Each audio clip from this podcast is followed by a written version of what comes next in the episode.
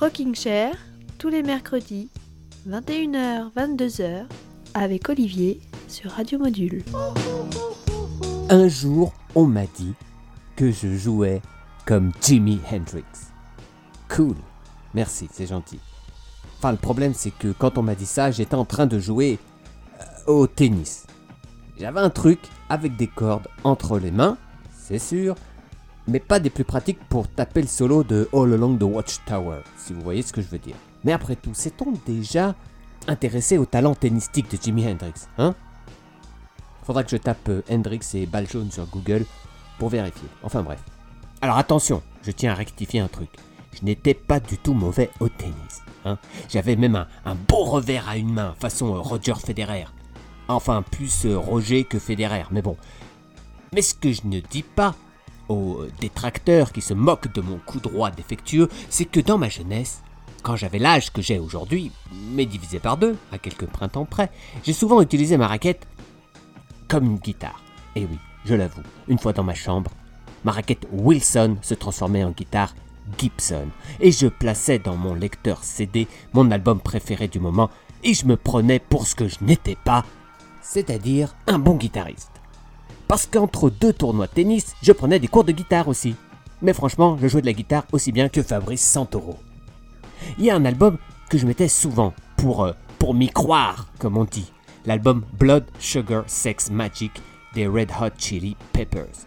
Un groupe de Los Angeles qui a toujours été euh, un phare sur l'océan Pacifique de mes oreilles. Un groupe dont les influences multicolores ont créé un monstre magnifique à quatre têtes. Un monstre, figurez-vous, qui vient de refaire surface il y a quelques jours, pour le plus grand plaisir des fans de Roland Garros, entre autres.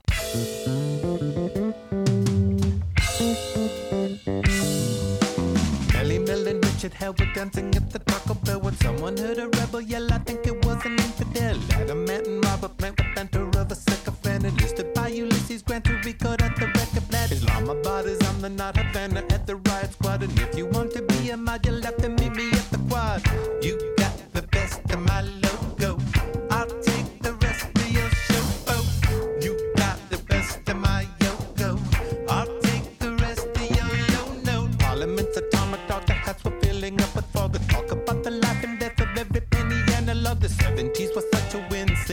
Led Zeppelin.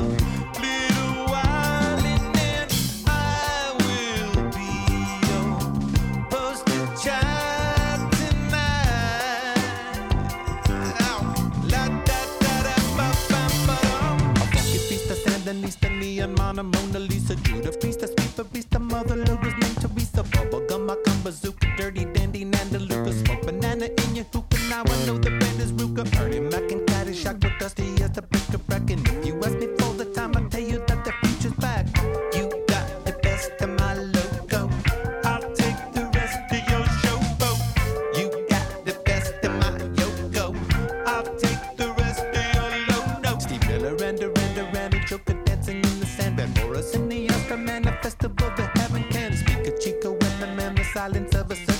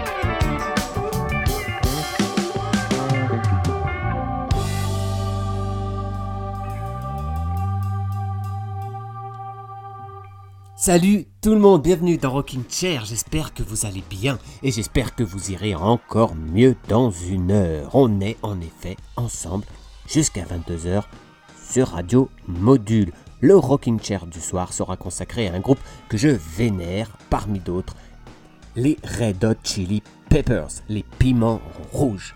À l'occasion de la sortie il y a quelques jours du 12e album du groupe californien.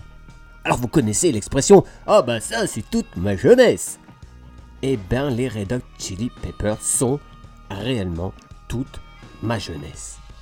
Ma jeunesse, je l'ai passé un piment rouge dans chaque oreille. Alors ceux qu'on surnomme les Red Hot chez nous, d'ailleurs c'est marrant parce qu'aux États-Unis ils disent plutôt les Chili Peppers pour abréger, enfin bon, les Red Hot donc sont nés à Los Angeles en 1984, à Hollywood pour être précis. Alors quand je dis Hollywood, enlevez-vous tout de suite les images de la cité glamour du cinéma. Imaginez plutôt des gamins livrés à eux-mêmes dans des rues et des clubs sombres et toxiques. Avant de s'engager sur une voie plus pop et devenir l'un des groupes les plus populaires du monde, la musique des Red Hot, c'était un mélange de sons et d'odeurs multicolores. Du punk, du rap, du funk, du metal, voire même du jazz. Et oui.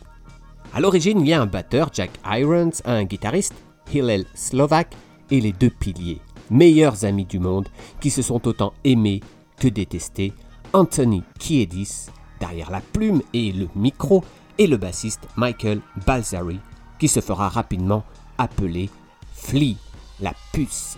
Flea est originaire d'Australie, élevé à New York dans un bain de jazz par un beau-père musicien un peu barré. D'ailleurs, avant de se mettre à la basse, le jeune Michael est passionné par la trompette, et oui. Mais sa rencontre avec la basse va changer la face du rock américain. Kiedis, lui, est fasciné par le, le phrasé des rappeurs et est plus à l'aise dans le monde euh, violent du punk underground de Los Angeles. Il entraîne donc le fan de jazz, Flea, dans les concerts de groupes comme Black Flag, X ou encore Germs, un groupe qu'on va écouter dans un instant. Cette somme d'influence va définir le son de ces Red Hot naissants qui s'appelle encore Anthem à cette époque. Et puis, comme Panoramix dans sa potion magique, un élément va donner toute sa puissance au groupe. C'est le funk, celui de Sly and the Family Stone et surtout celui de Parliament et Funkadelic. Deux groupes emmenés par le grand George Clinton et la basse de Billy Bass Nelson.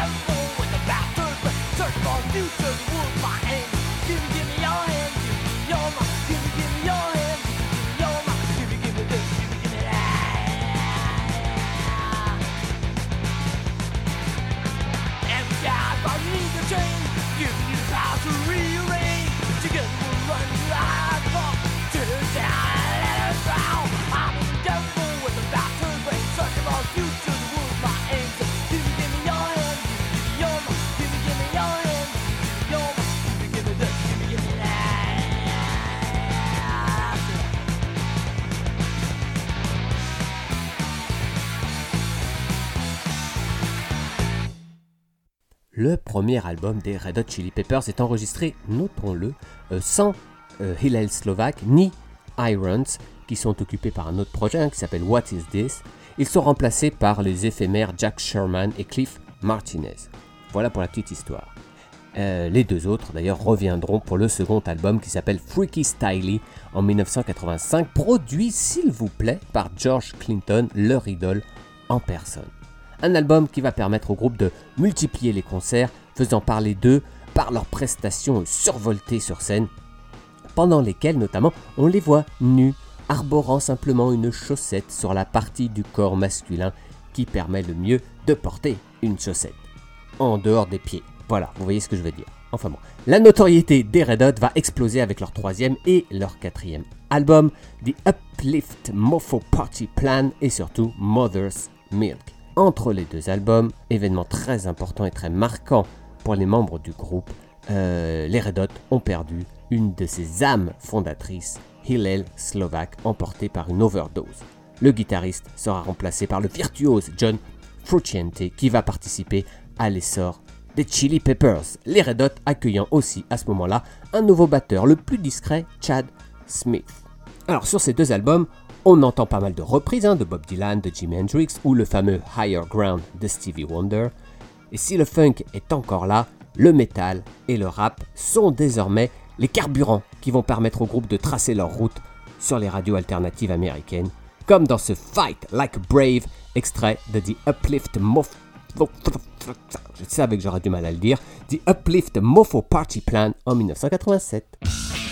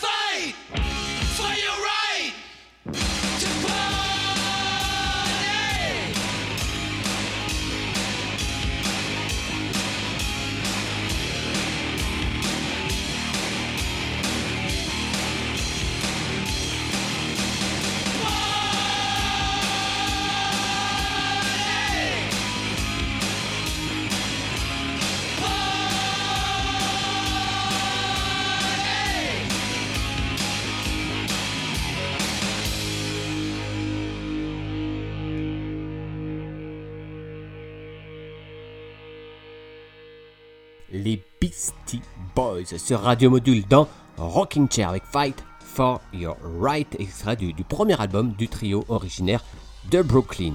Alors New York, c'est à l'opposé de Los Angeles, oui, mais il y avait vraiment des liens évidents entre les Beastie Boys et les Red Hot. Ce mélange entre rap et rock d'abord, bien sûr, et puis un homme. Un homme qui va être celui qui va mettre les Red Hot au sommet de la montagne en 1991, Rick Rubin. Rick Rubin, c'est le trait d'union entre le rap et le rock. Ce style qu'on appellera parfois fusion ou hardcore, eh ben il en est le père. Il a autant travaillé avec des rappeurs, LL Cool J, Public Enemy ou Run DMC, qu'avec des groupes de métal les, plus durs de l'époque, Slayer ou Danzig par exemple. La collaboration entre Rubin et les Red Hot donnera naissance à un de ces albums qui pourrait servir d'emblème à toute la décennie 90, celui dont je vous parlais en introduction, Blood Sugar Sex Magic. Cet album, c'est une farandole de tubes, à commencer par Under the Bridge, qui éloigne les Red Hot Chili Peppers de leur côté euh, brut et brutal, mais les rapproche en douceur du trône de plus grand groupe de rock de la planète.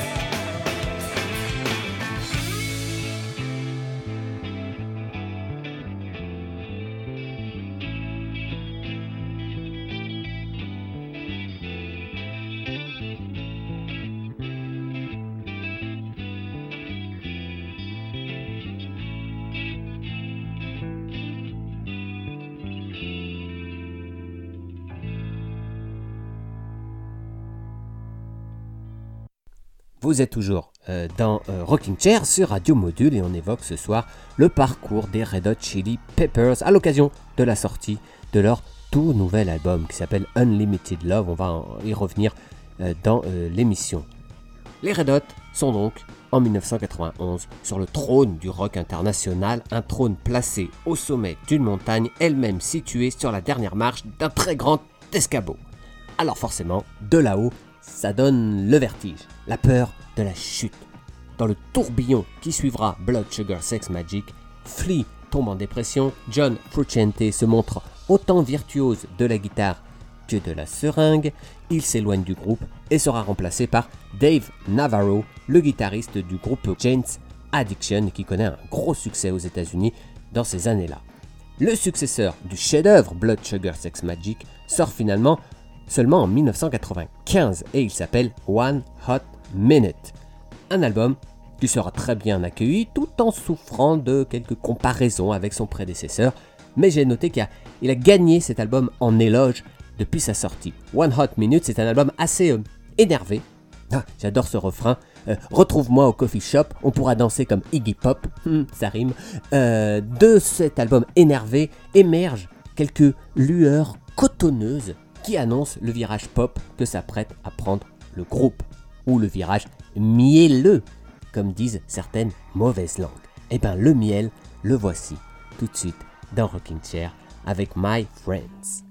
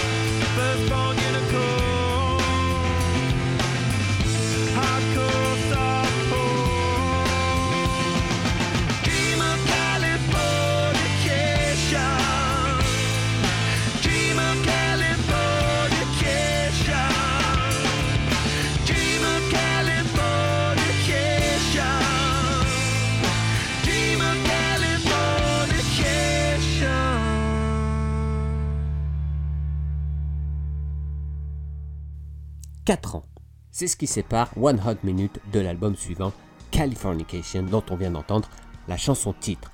Album qui voit le retour du fils prodigue, John Frusciante, et du père prodigue, Rick Rubin. Tous les titres de Californication sont des bijoux. C'est ce qu'on appelle un album, comment dire, parfait. Bon voilà, je suis pas très très objectif sur ce coup-là, j'avoue, c'est peut-être le disque que j'ai le plus fait tournoyer depuis 23 ans. Bref, cet album regroupe toutes les humeurs des Red Hot Chili Peppers. Les balades, ça c'est pour bronzer sur les plages de Malibu. Les tubes pop-rock au refrain évident pour traverser Hollywood Boulevard. Les titres plus brûlants comme le désert des Mojave. Le rap toujours pour esquiver les balles perdues de South Central. Et les morceaux plus bruyants que le réseau autoroutier de Los Angeles. Bref, une mosaïque de goût et de couleurs qui représente à elle seule la ville des anges. Un hommage au berceau des Red Hot Chili Peppers. L'album est produit par Rick Rubin, comme les deux suivants d'ailleurs. Le suivant s'appellera By the Way en 2002, un album un peu plus mélancolique, hein. le funk a presque disparu. On peut presque sentir la présence parfois du plus grand groupe de l'histoire de Los Angeles, les Beach Boys, comme sur cette Zephyr Song qui donnerait envie de vivre pour toujours au sommet d'une vague du Pacifique.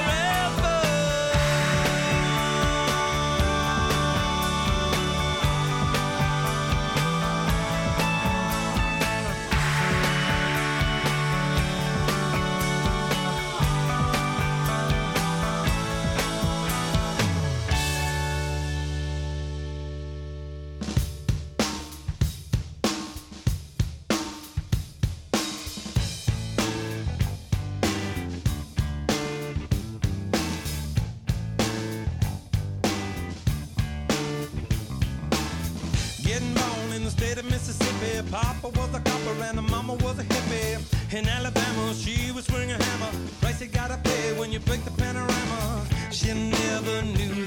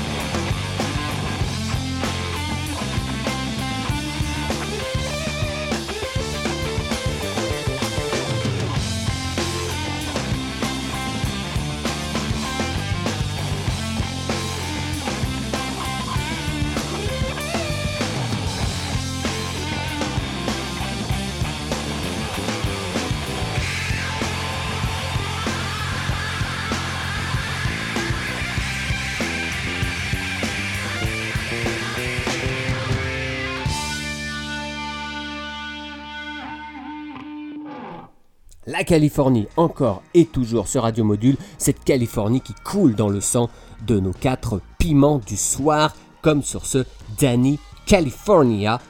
Notons d'ailleurs que ce personnage euh, féminin de Danny se retrouve sur plusieurs chansons des Red Hot.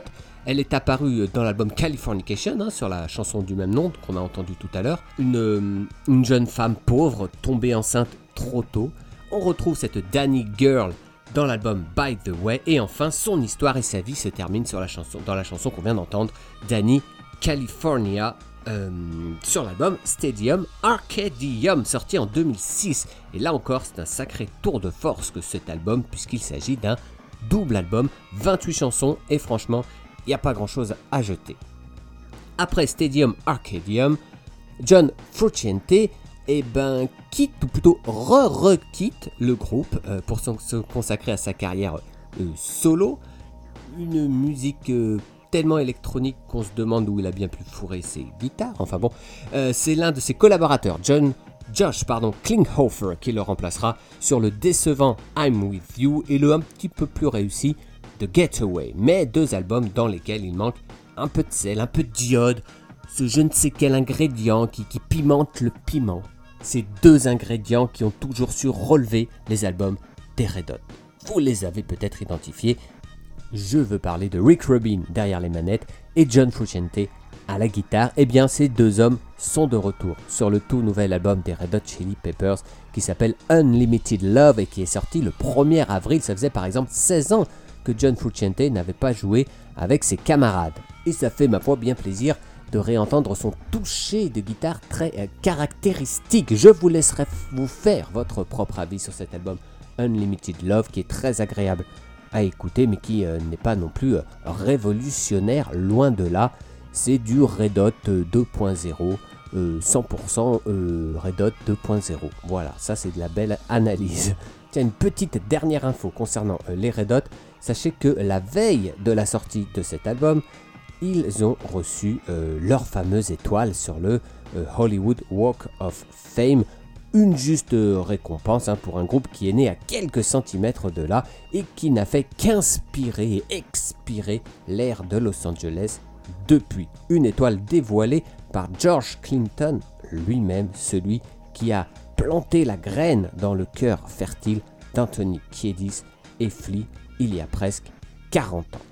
Et si vous voulez aller plus loin dans l'histoire des Red Hot, je vous conseille vivement les autobiographies de Flea et d'Anthony Kiedis. Elles sont excellentes et euh, ce n'est pas toujours le cas euh, des biographies de rockers. Pour clore cette émission consacrée aux Red Hot Chili Peppers, on va faire un léger pas de côté. Alors je dis léger parce qu'on va rendre hommage à un ami des Red Hot, le batteur d'un groupe que l'on compare souvent aux Red Hot euh, pour leur aisance aussi bien dans la brutalité que dans la douceur. Euh, cet homme, c'est Taylor Hawkins, le batteur de Foo Fighters. Taylor Hawkins, hein, son, son sourire indélébile même dans l'effort et sa longue chevelure blonde transpirante, nous a quittés il y a quelques jours. Il n'avait que 50 ans. Une overdose serait à l'origine de sa disparition. Taylor Hawkins n'était pas dans la première mouture des Foo Fighters hein, à l'origine, mais il a rapidement rejoint le groupe fondé par Dave Grohl. Alors, peut-être que je fasse une petite pause, hein, euh, quelques explications s'imposent euh, pour ceux euh, d'entre vous qui sont perdus. Les Foo Fighters euh, bah, sont aujourd'hui l'un des plus grands groupes de rock de la planète. Dave Grohl euh, a été, lui, le batteur de Nirvana. Et les Foo Fighters ont un peu été euh, le doudou qui a aidé euh, Dave Grohl à faire son deuil après le décès de Kurt Cobain. Et de deuil, il en est encore question pour Dave Grohl qui vient de perdre encore un ami cher, un frère même, un frère qu'il était allé chercher euh, alors que Hawkins était le batteur du groupe d'Alanis Morissette au milieu des années 90. Et il faut savoir qu'à cette époque, Alanis Morissette était tout simplement la, la plus grande artiste du monde. Personne ne vendait plus d'albums qu'elle. D'où la surprise de Dave Grohl quand Hawkins euh, a accepté de quitter Alanis Morissette pour rejoindre les Foo Fighters. Et petit à petit, Hawkins est devenu le, le véritable bras droit de Dave Grohl. Alors il faut dire qu'il existe une certaine confrérie hein, chez les batteurs, ça a dû aider à les rapprocher. Je me suis toujours demandé ce que ça faisait d'être le batteur de Dave Grohl. La classe, non? Ça doit être comme être le garde du corps de Mike Tyson, ou le coiffeur de Jean-Louis David, ou le boucher de Poutine. Enfin bon. Taylor Hawkins avait aussi fondé son propre groupe euh, qui s'appelle Taylor Hawkins and the Coattail Riders et sa toute dernière euh, œuvre c'était euh, quelques singles enregistrés en compagnie notamment de Dave Navarro, l'éphémère guitariste des Red Hot Chili Peppers dont on a parlé un peu plus tôt dans cette émission. Et voilà, nous retombons sur nos pattes. Je vous propose un titre sur lequel la batterie de Taylor Hawkins est vraiment mise en- avant et sur lequel On l'entend même chanter euh, les harmonies tout au long de la chanson derrière la voix de Dave Grohl. Ça s'appelle Rope et c'est l'hommage de Rockin' Chair ce soir. Quant à nous, on se retrouve bah, soit la semaine prochaine, mercredi 21h, soit bah, quand vous voulez en podcast. Je m'excuse aussi pour ma voix un peu nasillarde, je suis un petit peu malade en ce moment. J'espère que ça ne vous aura pas trop gêné. Enfin, le plus important, c'est pas moi, c'est la musique. Restez branchés sur Radio Module, la seule radio qui pimente vos jours comme vos nuits. Voilà un beau slogan. Allez, je vous embrasse. Salut, salut.